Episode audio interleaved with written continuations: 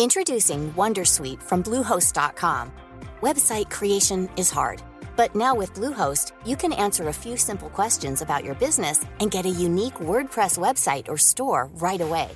From there, you can customize your design, colors, and content. And Bluehost automatically helps you get found in search engines like Google and Bing. From step-by-step guidance to suggested plugins, Bluehost makes WordPress wonderful for everyone. Go to bluehost.com/wondersuite.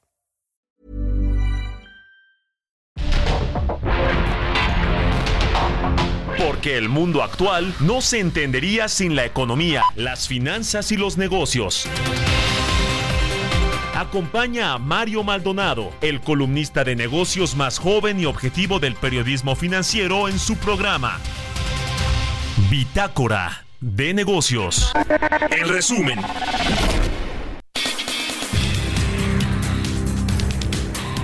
De acuerdo con especialistas, México es el único país de América Latina que entra en el top 10 de naciones para invertir. Lo anterior se da gracias a que nuestro país se ha establecido como un destino preferente para el nearshoring, especialmente de la manufactura, beneficiándose de condiciones laborales más competitivas que las de China. De acuerdo con datos del Instituto Nacional de Estadística y Geografía, el índice de precios al consumidor en Acapulco Guerrero creció 1.80% a tasa mensual en el inicio de este 2024, con lo que alcanzó su mayor inflación mensual en 25 años. Al cierre del 2023, el Grupo Bolsa Mexicana de Valores reportó una utilidad de 1.508 millones de pesos, una caída de 9.2% contra el año pasado. En ese sentido, las utilidades por acción también mostraron un decremento del 7.8% al pasar de 2.87 a 2.65 pesos. La secretaria de Gobernación, Luisa María Alcalde, explicó que en el paquete de reformas que se enviaron al Congreso de la Unión se establece el derecho al agua y se limita en las concesiones para evitar los abusos. Señaló que las reformas incluyen un paquete de reformas constitucionales del sector ambiental. El fabricante de semiconductores Nvidia superó a Alphabet como la tercera empresa más valiosa de Estados Unidos y ahora solo se encuentra detrás de Microsoft y Apple. ¿Qué tal? ¿Cómo están? Muy buenos días. Bienvenidos a Bitácora de Negocios. Yo soy Mario Maldonado. Qué gusto me da saludarlos en este jueves jueves 15 de febrero del 2024. Estamos transmitiendo en vivo aquí en la cabina del Heraldo Radio. Muchas gracias a todos y a todas por escucharnos como todas las mañanas, tempranito, madrugar aquí en las frecuencias del Heraldo Radio, en esta estación del 98.5 de FM, aquí en la capital del país y en el Valle de México. Pero también nos escuchamos en Guadalajara, Jalisco por la 100.3, en Monterrey, Nuevo León por la 99.7 de FM y en el resto de la República Mexicana a través de las estaciones hermanas del Heraldo Radio, a quienes nos siguen en la radio por internet, en cualquier parte del mundo, en el podcast de Bitácora de Negocios también, en cualquier momento, cualquier hora del día, todos y a todas. Gracias, muchísimas gracias y comenzamos. Vamos a entrarle ahora sí a los temas y a la información. Vamos a hablar en unos minutos más con Roberto Aguilar sobre lo más importante que sucede en las bolsas y en los mercados financieros. Eh, con Roberto Aguilar como todas las mañanas. Sector tecnológico apoya repunte de la renta variable, variable global y se esfuman la apuesta de baja de tasas en marzo. Inesperadamente Japón entra en recesión y cede a una debilitada Alemania su posición como tercera economía mundial. Gran Bretaña oficialmente está en recesión también desde el segundo semestre del 2023 mientras que la Unión Europea crecerá menos este año. Viene una desaceleración económica mundial, ¿eh? sin lugar a dudas, en algunos países que ya están en recesión o que están por caer en recesión. No el caso de Estados Unidos ni de México, pero vendrá ese coletazo también hacia este continente, hacia esta zona del continente americano. Y vamos a, entrar el tema con Roberto Aguilar. Vamos a platicar con Gerardo Flores sobre la extraña conferencia que ofreció el ingeniero Carlos Slim el lunes un poquito más de los ecos de todo lo que se habló, porque imagínense casi cuatro horas de conferencia, hay mucho que seguir platicando y analizando de, este tema, sin lugar a dudas, ¿eh? por el momento en el que lo hace, todo lo que dijo, de todos los, de todos los temas que habló, eh, tanto de los autónomos, el IFT, por ejemplo, habló del IFT, habló de Telmex, habló de que no es negocio, en fin, interesante, interesante todo lo que dijo el ingeniero Slim y que vale la pena a seguir analizando. Vamos a hablar con Pedro Casas Alatriste, vicepresidente ejecutivo y director general de la Cámara de Comercio Americana aquí en México. Bueno, muchos temas que tienen que ver con la inversión extranjera, que por cierto ayer se, dio a conocer este dato y que le ha ido muy bien, le sigue yendo bien a la inversión extranjera directa que llega al país. Eh, vamos a hablar de un poco de los proyectos de las empresas de Estados Unidos en México. Vienen elecciones en México y en Estados Unidos presidenciales. Todo esto puede generar algo de incertidumbre, sobre todo, pues también que viene estas revisiones del Tratado de Libre Comercio, del TEMEC en el 2026, y hay pláticas para revisar eh, para, ir viendo cuáles son los temas prioritarios de los tres países. Entonces, mucho que hablar sobre las eh, eh, empresas estadounidenses en México, que por cierto son las que por mucho le ganan a todas, a las españolas, canadienses, alemanas, etcétera, que están en México. es decir, más del 50% de, esa, de toda la inversión extranjera es de Estados Unidos, así, para decirlo más claro. Y hablaremos también con Luis González eh, de Franklin Templeton sobre el estimo fiscal preelectoral y el, el nearshoring que matizarán la desaceleración esperada para México. Este tema lo dijo el Bank of America, así que pues sí, vamos a ver cómo, cómo va a llegar México al próximo año con este tan estrecho espacio fiscal para poder endeudarse, para va a tener que ser una reforma fiscal la, próxima presidenta, o sea, no se ve por dónde le, van a dejar un país en términos financieros y económicos muy complicado ¿eh? a la próxima administración. Y vamos a platicar de todo esto, así que quédense con nosotros de aquí hasta las 7 de la mañana. Son las 6 con 12 apenas. Vamos a otra cosa. El editorial.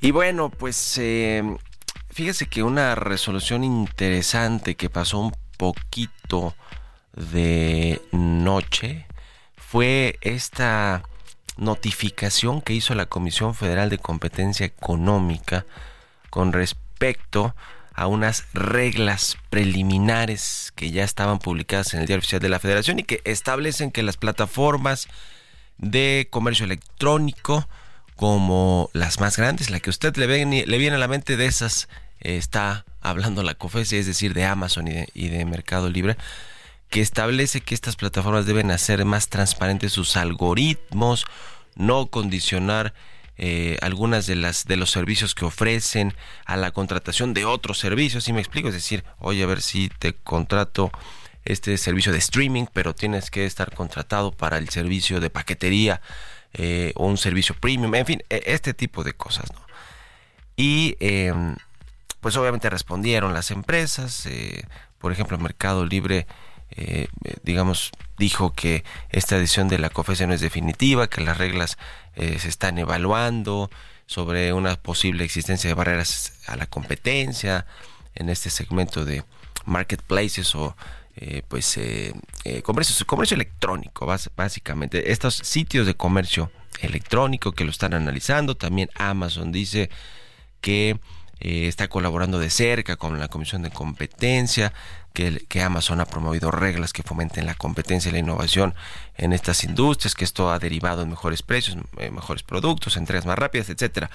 Pero se da en un contexto interesante este asunto de la Comisión de Competencia, porque el presidente las quiere desaparecer dice a los organismos autónomos en general, ¿no? O sea, no solo a la COFESES, pero al IFT, también a los del sector energético, la Comisión Reguladora de Energía, la Comisión Nacional de Hidrocarburos, al INAI. Bueno, el presidente, si, si por él fuera, él controlaría absolutamente todo lo que se mueve en México. Cualquier hoja que se mueve con el viento, el presidente le gustaría también controlar. Eh, eh, eh, no va a pasar esta reforma en este en esta administración, en este sexenio, pues, en esta legislatura.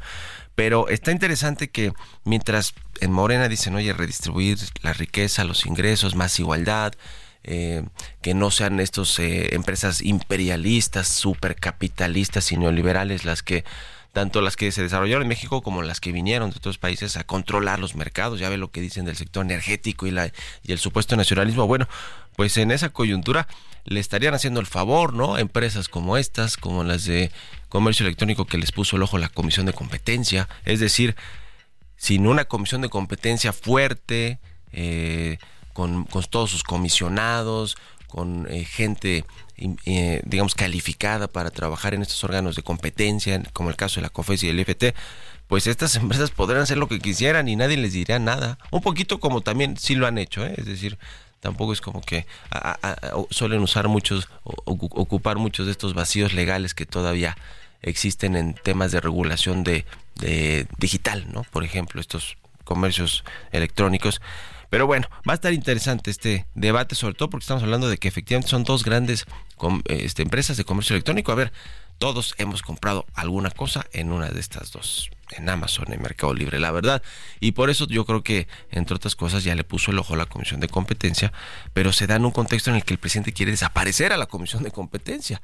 Y, y eso no le viene bien a los precios, a la competencia, como su nombre lo dice a la calidad de los servicios y de los productos. Pero bueno, ustedes tienen la mejor opinión. ¿Qué opinan? Escríbanme en mis redes sociales, arroba Mario Mal y en la cuenta arroba Herado de México.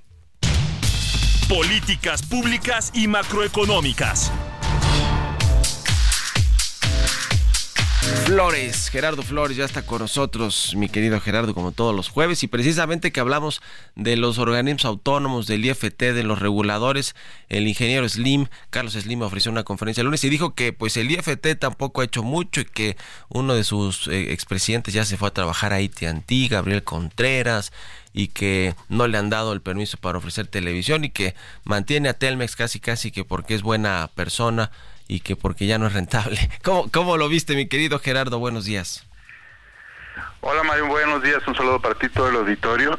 Pero este, pues sí, fue una conferencia de prensa muy extraña. Uno por todo el tiempo que dedicó a explicar este cómo empezó a invertir en, eh, en su juventud. Eh, parecía como una narración romántica de, de pues de cuáles fueron sus inicios, ¿no?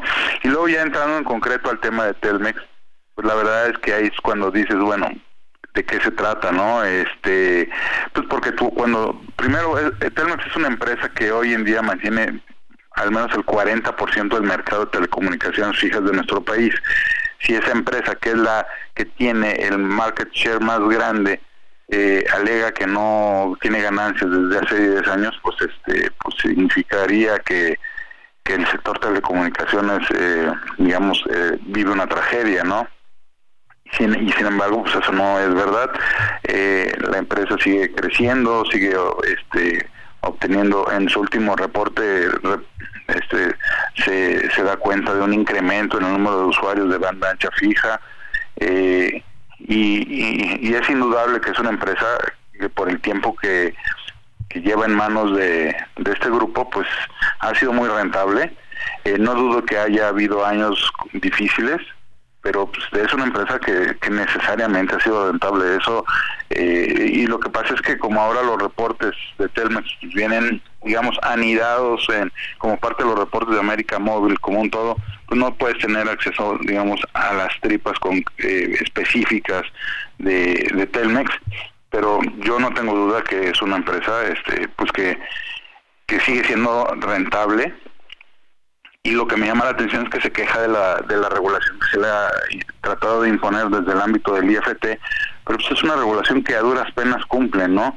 Eh, no eh, el IFT incluso los ha tenido que sancionar por incumplir eh, las obligaciones que se le han impuesto. Y, por ejemplo, tan solo hoy en el diario oficial de la Federación, creo que esto va a ser relevante, eh, la autoridad investigadora del IFT publica un aviso mediante el cual eh, por la que inicia una investigación por la probable comisión de prácticas monopólicas absolutas en el mercado de procedimientos de contratación pública. Es un hecho conocido en todos quienes siguen las compras públicas en nuestro país y seguramente te surgió en, el, en la investigación que ustedes hicieron para el, eh, en el CEO eh, que este grupo domina las compras públicas por lo que se refiere a la parte de telecom. Hay, hay varios operadores de servicios de telecomunicaciones que se han venido quejando desde hace años del, porque si tú ves en el, mercado de telecom como un todo, pues dices, en, en fijo tienen 40%, en móvil tienen como el 60 y tantos. Y resulta que en compras públicas eh, por lo menos con datos eh, de hace poco, eh, tenían más del 70% del mercado, ¿no? Entonces, pues, evidentemente hay cosas que revisar y yo creo que son de las cosas que pues, obviamente le incomodan al ingeniero, ¿no? Pero pues está muy difícil creerle que es una empresa que no tiene ganancias, ¿no? no, no, nosotros justo publicamos ahí en el CEO una nota donde pues hacemos una revisión desde 1990 cuando obtuvo la concesión hasta la época actual y pues ha ganado 400 mil millones de pesos de, de, ganancias con Telmex, digamos, ciertamente sí viene arrastrando números rojos más o menos desde el 2016, pero pues la tiene desde el 90, o sea, ya le exprimió, digamos, por lo menos 400 mil millones de pesos en ganancias netas, utilidades netas, ya digamos, eh, fuera de, los gastos. Sí. Y, fue la semilla que le permitió luego salir a hacer compras por todo este América Latina. Sí, sí, sí, sí. Descontando la inflación, además sube a 5 a 1.5 billones de pesos las ganancias considerando el efecto de la de la inflación, así que eh, además lo catapultó esto, pues le abrió los mercados, le permitió después entrarle a, Telcel, en fin, a conformar su emporio de telecomunicaciones y después exportarlo, ¿no? Porque está en muchos países. Así que, pues sí, Pero, pero, fíjate, hoy en día no hay un país donde haya una concentración como la que aún tiene este, este grupo en nuestro país. O sea, casi no hay países donde un operador tenga tanto poder de mercado como todavía lo tienen ellos aquí. Entonces, extrañan esas quejas, ¿no? O sorprenden. Ya. Pues muy, muchas gracias, como siempre, mi querido Gerardo. Un abrazo y buenos días. Buenos días, Mario. Hasta luego. 6 con 22, vamos a otra cosa. Economía y mercados.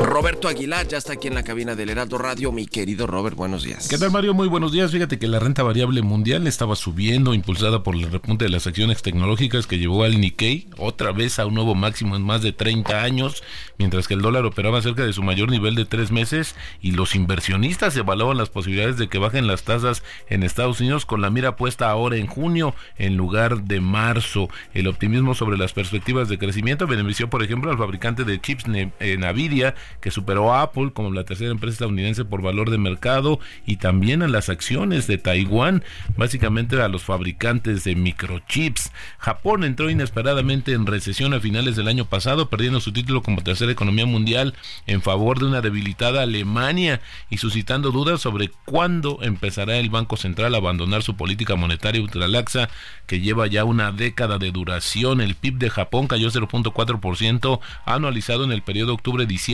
tras un desplome de 3.3% en el trimestre anterior. Algunos analistas advierten de una nueva contracción en el trimestre actual, ya que la débil demanda de China, la tonía del consumo y la paralización de la producción de una unidad de Toyota apuntan un camino difícil para la recuperación, recuperación económica y la formulación de políticas monetarias. Pero fíjate que la cámara de, las cámaras de industria y comercio alemanas advirtieron que la, de la mayor que la mayor economía europea se va a contraer otra vez también 0.5% este año, lo que supondría un su segundo año de recesión y su peor retroceso en dos décadas, así la complicación en Alemania, pero también fíjate que la economía de la zona euro crecerá menos de lo previsto eh, este año después de que el crecimiento de los precios erosionara el poder adquisitivo y los elevados eh, las elevadas tasas del Banco Central Europeo frenaran el crédito. Se está bajando justamente a 0.8% el crecimiento desde 1.2%. Gran Bretaña también en recesión. Y bueno, pues esta es básicamente la, la palabra que pareciera se va a poner de moda en el mundo, Mario. Y el tipo de cambio cotizando en 17.07. Buenísimo, gracias Robert, nos vemos al ratito en la televisión. Al contrario, Mario, muy buenos días. Roberto Aguilar, síganlo en sus redes sociales, en su cuenta de X, Roberto AH. Vamos a hacer una pausa y regresamos. En un momento continuamos con la información más relevante del mundo financiero en Bitácora de Negocios con Mario Maldonado. Regresamos.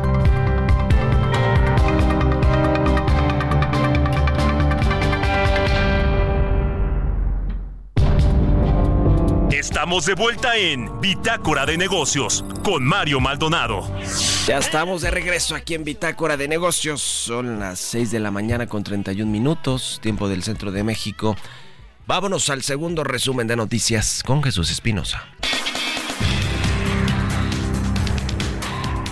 En los últimos cinco años, las ventas internas de petróleos mexicanos, que incluyen lo que se comercializa a nivel nacional como combustibles, petroquímicos y aditivos, crecieron 21.2% en su participación en los ingresos totales de la empresa.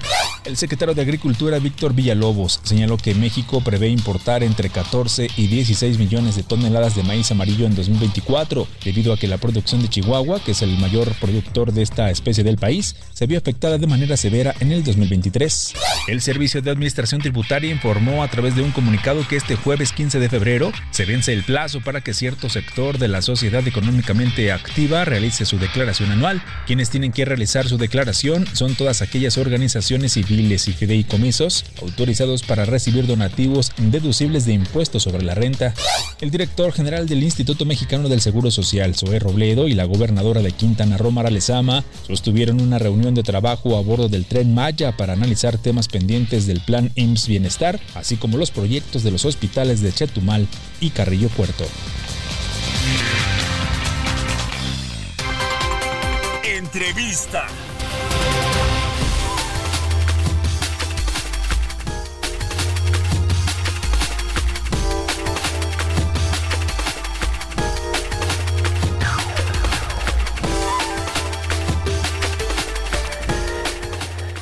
Y bueno, pues eh, le, comentaba hace unos momentos sobre el tema de la inversión extranjera directa, los datos que anunció la Secretaría de Economía.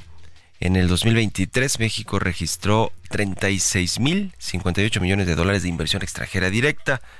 Es la cifra más alta de la que se tiene registro y este aumento de la inversión extranjera eh, respecto a la reportada del 2000 eh, en el 2022 fue 2.2%. Introducing Wondersuite from Bluehost.com. Website creation is hard, but now with Bluehost, you can answer a few simple questions about your business and get a unique WordPress website or store right away. From there, you can customize your design, colors, and content. And Bluehost automatically helps you get found in search engines like Google and Bing. From step-by-step guidance to suggested plugins, Bluehost makes WordPress wonderful for everyone. Go to bluehost.com/wondersuite. Mayor, pero no se contabilizaron algunos eh, movimientos con empresas como Televisa, Univisión, como el caso de Aeroméxico, que si se consideran, dice la Secretaría de Economía, habrían aumentado 27 habría aumentado 27% el monto de inversión extranjera eh, directa. Que bueno, pues es sin duda alguna una buena noticia, aunque eh, una, buena parte son reinversiones de utilidades. Que bueno, pues ya sabemos, 74% de este total son reinversiones de utilidades, 13% nuevas inversiones, 13% cuentas entre compañías. Así que aumentó considerablemente, por cierto, la reinversión de utilidades ¿eh? con respecto al 2022 en el 2022 eh, representó 45% del monto total de, en ese entonces fueron 35.292 millones de dólares y ahora 74%. Es decir, esto un poco dice que las empresas está bien, pues yo me quiero quedar aquí porque hay buenas perspectivas de crecimiento, la población, demográficas, hay negocio para hacer en México, y reinvierto mis utilidades y muchas empresas lo tienen también ya como política, ¿eh? Generar utilidades en un país, reinvertirlas y solo en ciertos años o en ciertos momentos, eh, eh, digamos, pagar dividendos accionistas o regresar algo de sus utilidades a las casas matrices, en fin. Pero bueno, vamos a platicar de, de, todo esto, tiene que ver con, el eh, entrevistado con quien vamos a conversar ahora. Es Pedro Casas Alatriste, vicepresidente ejecutivo y director general de la American Chamber of Commerce de México, la Cámara Internacional de Comercio aquí en México. ¿Cómo estás, Pedro? Buenos días. Hola Mario, muy bien, muchas gracias. Gusto saludarte. Igualmente. Pues eh, eh, pues, de entrada a ver un poquito para eh, seguir hablando de la inversión en México. La inversión de Estados Unidos es la más importante para nuestro país. ¿cómo, ¿Cómo se ve todo este asunto de, de la confianza que se tiene para invertir en, en México, aun cuando pues estamos ya entrando a la recta final de, de la actual administración? Claro, Mario. Mira, eh, como bien ya lo dijiste en el resumen, eh, el año pasado cerramos con niveles récord en, en atracción de inversión extranjera directa. en su inmensa mayoría, más del 65%, proviene de Estados Unidos y de empresas americanas. Y también, como bien mencionas, el fenómeno del nearshoring y de lo que estamos viviendo en el país, mucho se debe a la expansión de empresas que ya están invertidas en México desde hace muchos años. Eh, las empresas de, del American Chamber of Commerce, en general, te diría que estamos viendo un, un fenómeno de, de expansión eh, de, muchas de las plantas, eh, etcétera, trayéndolas de otros países para fortalecer su presencia en el país y atender al mercado de Norteamérica, de Latinoamérica y como y como sabes, pues utilizar a México como una plataforma exportadora al resto del mundo, ¿no? Sin duda. Eh, ahora, hay eh, proyectos eh, prioritarios para el gobierno, algunos de estos en el sureste mexicano, donde sabemos que hay una desigualdad con respecto a lo que pasa en el centro y norte del país. esa, es una realidad. Se ha quedado rezagado ese sector del país o de la República Mexicana. Eh, sin embargo, las empresas de la Cámara Internacional, de la Cámara Americana de Comercio en México, pues anunciaron inversiones de 1.460 millones de pesos en el sureste del país. Cuéntanos un poquito de esto, por favor. Sin duda, mira, nosotros eh, lo hemos dicho siempre y como tú bien dices, no es ningún secreto que en, lo que llamamos la primera iteración de Norteamérica en los en los noventas con la firma del Telecan, se cometió un grave error que fue no incluir a todo el país en, este barco, ¿no? Y hoy con la segunda iteración, que es la, firma del TEMEC y el fenómeno de la relocalización que estamos observando en, todas las cadenas globales de valor, pues tenemos la oportunidad de, de ahora sí eh, invertir parejo o cuando menos buscar el desarrollo de cada esquina del país. Entonces, nosotros ayer eh, celebramos, antier, perdón, celebramos el octavo encuentro con gobernadores, una iniciativa del embajador Ken Salazar, donde reúne a los gobernadores del sur sureste y nosotros, como la American Chamber of Commerce, llevamos al sector privado americano para dialogar, encontrar áreas de oportunidad, de inversión, etcétera, para promover los estados del sur sureste. Y nada más eh, en los últimos meses 11 de nuestras empresas, y aquí sí quiero ser muy claro, no, no, no fue toda la, la Cámara, digamos, este es un, un grupo selecto de empresas, anunciaron en los últimos meses un millón cuatrocientos sesenta millones, eh, mil, perdón, mil cuatrocientos sesenta millones de inversión en el sur sureste. Hace un año habíamos anunciado estas mismas empresas 600 millones de pesos en inversión. Entonces, esta es nueva inversión nada más en los últimos meses de un pequeño grupo de empresas eh, y se está invirtiendo en diferentes rubros, ¿no? Hay, hay inversión para desarrollo de habilidades, para incorporar a la fuerza laboral a la manufactura avanzada de ciertas de nuestras empresas que están instaladas en Tabasco, por ejemplo. Eh, estamos trabajando en habilidades digitales para poder montar a las pequeñas micro, pequeñas y medianas empresas a las cadenas globales de valor, que se puedan utilizar plataformas digitales para que puedan aumentar la exportación o empezar con la exportación de sus bienes a diferentes mercados. Eh, estamos ah, ayudando con descuentos e inversión y capacitaciones para que se puedan montar a la plataforma logística de FedEx, por ejemplo, o que puedan usar herramientas de financiamiento, de finanzas como puede ser eh, Visa y diferentes eh, terminales punto de venta inversión en, logística, en, energía, en infraestructura de telecomunicaciones con American Tower, en fin, me podría ir uno por uno, pero digamos, se puede ver significativamente cómo va aumentando la inversión y también aumentando en diferentes sectores y en diferentes estados. ¿Qué opinan de los retos que tiene México en términos de inseguridad, de violencia, de crimen organizado? Cada vez hay más regiones que son azotadas o controladas casi en su totalidad por el crimen organizado.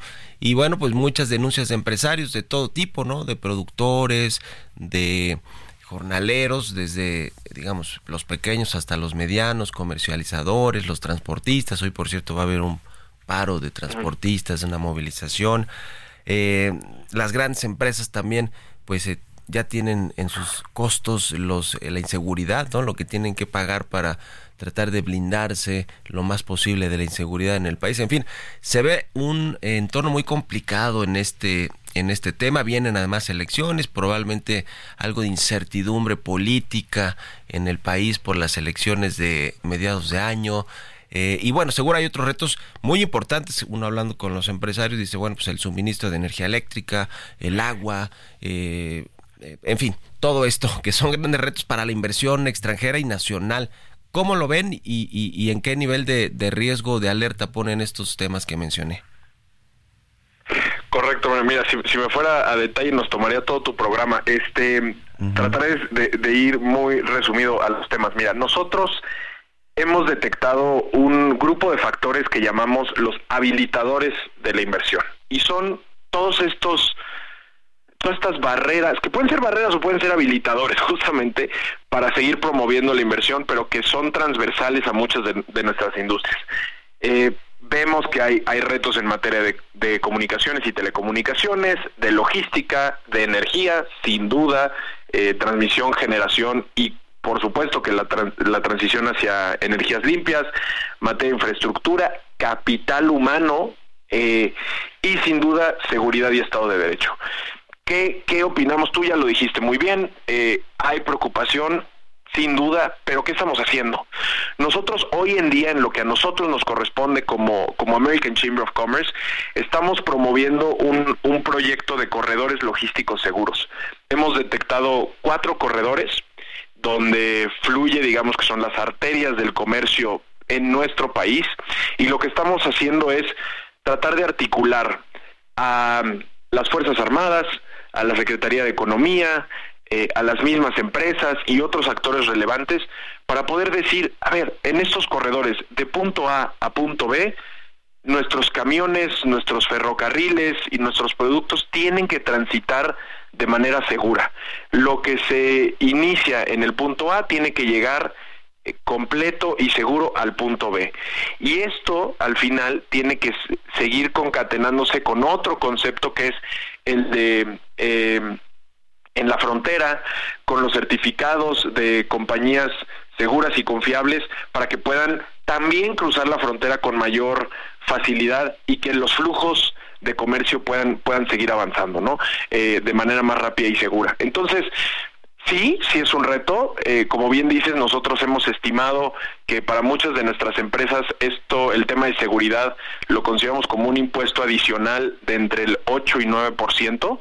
Resta competitividad, las empresas tienen que invertir de su propio capital para disminuir los riesgos y esto tiene, se tiene que reducir, sí o sí, si queremos seguir siendo un país atractivo y competitivo este es un claro ejemplo donde podemos mejorar. Entonces, bueno, nosotros estamos haciendo eso y te digo, sí, vemos retos en, en otras áreas, pero estamos trabajando tanto con la Secretaría de Economía y también con los equipos de las diferentes candidatas y el candidato a la presidencia de la República para nosotros trabajar en que la transición de gobierno desde nuestra eh, trinchera sea lo más suave posible y que podamos seguir con los ritmos de, inversión y de crecimiento que estamos viendo hoy en día. ¿no? Sí. Por último, te pregunto, Pedro, sobre el tema de la relación económica bilateral México-Estados Unidos, comercial, que es muy estrecha y cada vez ha ido creciendo más. México ya es, sin duda alguna, el principal eh, socio comercial de Estados Unidos, eh, el, eh, de donde recibe más importaciones, superó a China, a Canadá. Eh, y sin embargo vendrá eh, la elección y vendrán quizá algunas eh, pues eh, sobresaltos en tema comercial sin decir que el, del 2026 va a haber una revisión del Temec todo esto cómo lo ven ustedes en, en, la cámara porque bueno pues tiene todo que ver con estas inversiones de las que hemos estado hablando. Sí mira nosotros somos muy conscientes de te diría que hay dos avenidas la política y la económica. En la política sabemos que este año y los siguientes probablemente van a haber eh, va a ser una avenida muy ruidosa. Eh, va a haber va a haber críticas aquí y allá. Hay, hay diferentes eh, políticos que el hablar bien o mal de México les puede redituar a cierto porcentaje de su base electoral. Sin embargo, nosotros como Cámara de Comercio nos tenemos que enfocar en la avenida de lo económico y lo comercial. Y esa no obedece al ruido político. Eh, nosotros en la American Chamber of Commerce llevamos en México 107 años, hemos pasado por 22 administraciones eh, mexicanas, 19 administraciones en Estados Unidos y nosotros vamos a seguir por otras 100 años, cuando menos. Entonces, tenemos nosotros desde nuestra trinchera otra vez que enfocarnos en las cosas que a nosotros nos competen, por ejemplo, en la implementación del TEMEC, aprovechar que tenemos uno, si no es que el tratado comercial de mayor vanguardia en el mundo, eh, tenemos que apuntalarlo, tenemos que, cumplir con su implementación para que en el 2026, y déjame te digo aquí algo muy interesante que, que puede sonar un poco banal, pero en el 2026 también va a ser el Mundial de Fútbol de Norteamérica. Y te digo, puede sonar banal, pero es el evento deportivo más visto en el planeta Tierra. Vamos a tener a cientos de millones de personas volteando a ver a Norteamérica y creo que es una oportunidad importante para que cuando el mundo nos esté viendo, digamos, aquí, además del fútbol, estamos dándonos la mano, fortaleciendo nuestro, nuestro tratado comercial, eh, y viendo hacia adelante en cómo podemos seguir integrándonos más y siendo más competitivos. Lo peor que nos podría pasar sería llegar al 26 eh, en un momento de incertidumbre, de hablar de la renegociación. No, tiene que ser una revisión, un apretón de manos, ajustar lo que se tenga que ajustar y decir, vamos hacia adelante, seguimos con la era de Norteamérica, tenemos que ser y vamos a ser la región más competitiva del mundo. Entonces, eso es lo que a nosotros nos importa, así lo vemos, en eso le estamos apostando, trabajando con diferentes actores y no me queda duda que lo vamos a lograr. Entonces, hacia allá vamos. Bueno, pues que ojalá los presidentes y presidentas que estén en ese entonces eh, con sus equipos revisando todo el asunto comercial, pues tengan a bien eh, pues mantenerlo, fortalecerlo, mejorarlo y que, y que no sea este pues un, un, asunto que utilicen políticamente como ciertamente se ha utilizado en otras ocasiones. Pero bueno, estamos en contacto y gracias como siempre Pedro Casas Alatriste, vicepresidente ejecutivo y director general de la AmCham en nuestro país. Gracias y buen día. Así será, Mario. Muchas gracias. Fuerte abrazo. Hasta luego, que estés muy bien. 6 con 48, vamos a otra cosa. Mario Maldonado en Bitácora de Negocios. Y bueno, pues eh, eh, sin duda va a ser un eh, sexenio, le decía, de administración difícil para eh, la próxima presidenta, que seguramente va a ser presidenta, no, no sé si va a haber alguna sorpresa de último momento con el candidato de Movimiento Ciudadano, pero, pero en términos fiscales, eh, financieros y económicos con la desaceleración que se prevé, no, no se ve nada fácil. Nos vamos a platicar de esto con Luis González, vicepresidente y senior de Portfolio Manager de Franklin Templeton. ¿Cómo estás, Luis? Buenos días. Mario, buenos días. Gusto saludarte. Pues a ver, platícanos un poquito, porque además muchos bancos de inversión, casas de bolsa han hablado sobre la desaceleración que viene, la incertidumbre que hay en, años electorales, también la incertidumbre política y el tema, pues eh, como está México en su espacio fiscal y cómo va a llegar eh, con la próxima administración. Claro, eh, a ver, bueno, llevamos dos años, sin incluir este, ¿no? 2022-2023 apostándoles a una desaceleración que, que, no llega, ¿no? Eh, recuerden, en 2022 eh, se esperaba un, crecimiento de uno y medio, se creció tres. El año pasado, al inicio, se esperaba un crecimiento de 0.9, 1%, eh, terminamos creciendo arriba del 3, ¿no? Eh, para este año, pues hay quien apunta un dos y medio, un 2, Hacienda trae este 3%. Sin embargo, hay algunos factores ahí de, resiliencia importantes para, la economía mexicana. Uno es eh, que pues, durante el primer, eh, del primer, la primera mitad del año, pues va a haber bastante gasto, ¿no? Por ser tema electoral, eh, el, tema del déficit que apuntabas, ¿no? El déficit más alto que hemos visto en los últimos 20 años. y tienes también el, tema de que pues, Estados Unidos tampoco está desacelerando. ¿No? De hecho, hoy eh, esta, esta idea que los, economistas que los economistas traían sobre que, que si iba a ser un hard landing, ¿no? Un soft landing, pues resulta que, eh, eh, abusando de, la analogía del avión, pues en realidad al parecer es un no landing, ¿no? El avión no, no, no, no, no, está, eh, no está aterrizando, está incluso eh, en velocidad crucero y, no parece que esté desacelerando, ¿no? Entonces, pues tienes, tienes varios factores de resiliencia hacia adelante que podrían hacer que la economía pues, se mantenga, se mantenga sin desaceleración, ¿no? Pues, eh, y, en el mundo sí lo estamos viendo, ¿no? Con el caso de Japón, con el caso de otras economías importantes desarrolladas y que están desacelerándose. ¿Cuál es, eh, digamos, el, principal tema que ves en, términos macroeconómicos internacionales para el próximo eh, gobierno o para el resto más bien del 2024? Porque pues es una transición, ¿no? Hay elecciones a mitad de año, después en octubre entra la nueva presidenta, en la nueva administración, entonces le toca un poquito todavía incluso de los, eh, medio ahí los presupuestos del, del, siguiente año. ¿Cuáles son los principales retos que, que, ves que va a tener que sortear el próximo gobierno en términos macroeconómicos, nacionales e internacionales? Claro. Eh, antes, antes de eso que comentaba lo de Japón, hoy incluso hace, hace unas horas se anunció también el, el PIB de, o el crecimiento del PIB de, de, Inglaterra, del Reino Unido, y resulta que también está en recesión técnica, ¿no? Entonces ya son dos economías importantes que, que están en, en, lo que se llama recesión técnica, ¿no? Que son dos trimestres eh, con decrecimiento.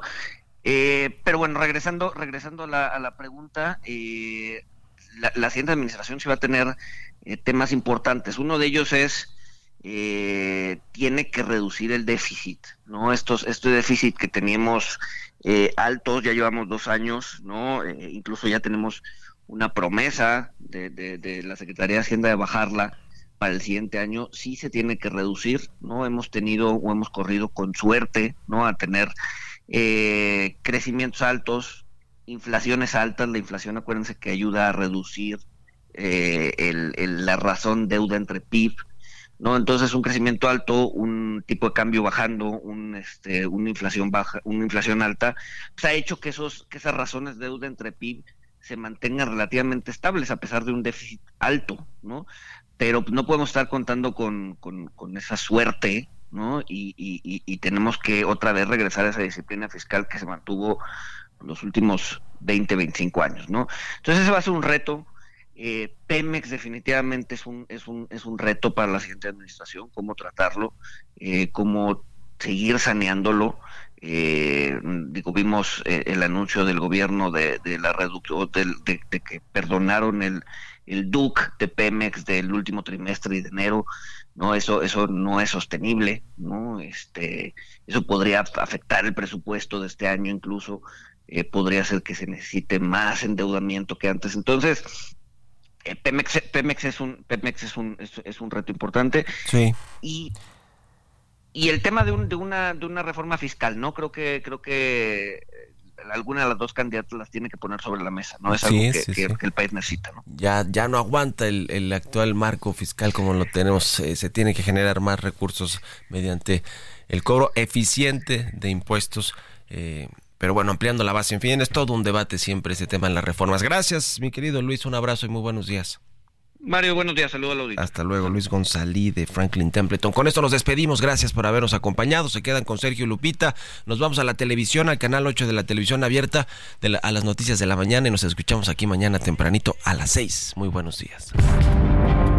Esto fue Bitácora de Negocios con Mario Maldonado.